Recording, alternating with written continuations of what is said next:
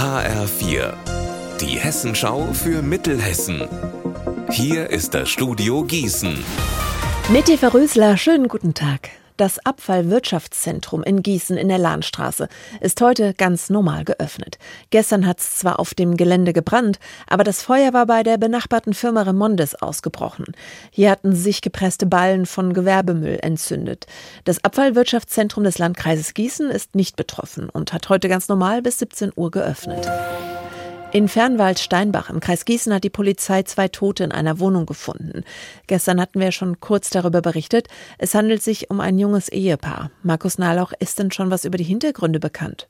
Nein, das ist alles noch völlig unklar. Fest steht, die Polizei und der Rettungsdienst haben schon am vergangenen Freitag den 29-jährigen Mann und seine 30 Jahre alte Frau in der gemeinsamen Wohnung gefunden. Der Mann war nicht zur Arbeit erschienen, ohne Entschuldigung. Es hat dann Hinweise auf einen Suizid gegeben. Das teilten Staatsanwaltschaft und Polizei heute mit. Und zurzeit gehen die Ermittler davon aus, dass der 29-jährige erst seine Frau getötet hat und dann sich selbst. Warum und wie, das ist alles nicht bekannt.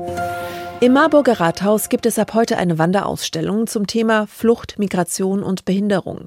Es werden Einblicke gegeben in die Probleme, die Menschen haben, die aus ihrem eigenen Land fliehen mussten und noch dazu eine Behinderung haben. Denn viele Beratungsangebote, die es gibt, decken nicht beides ab. Dadurch sind diese Menschen gleich doppelt benachteiligt. Um dafür zu sensibilisieren und wichtige Akteure zu vernetzen, haben der Mittelhessische Bildungsverband und ein Inklusionsprojekt von Arbeit und Bildung diese Ausstellung nach Marburg Marburg geholt. Wendy Taranowski hat die Ausstellung mitorganisiert. Sie arbeitet bei MINA, einem Verein für Migranten mit Behinderung, und erklärt, warum dieses Thema so wichtig ist. Weltweit sind Millionen von Menschen auf der Flucht. Laut WHO haben 15 Prozent der Menschen weltweit eine Behinderung. Also es ist kein Nischenthema. Und das holt die Ausstellung ab. Also die Zielgruppe ist im Endeffekt dreigeteilt. Es geht einmal um die breite Öffentlichkeit, um die Fachkräfte, haupt- und ehrenamtliche Fachkräfte an der Schnittstelle und auch um die Rats Ratsuchenden oder sogenannten Betroffenen selbst, die äh, sich informieren möchten. Unser Wetter in Mittelhessen. Heute ein Sonne-Wolken-Mix bei 25 Grad in Dietzelstal und 27 in Bad Nauheim.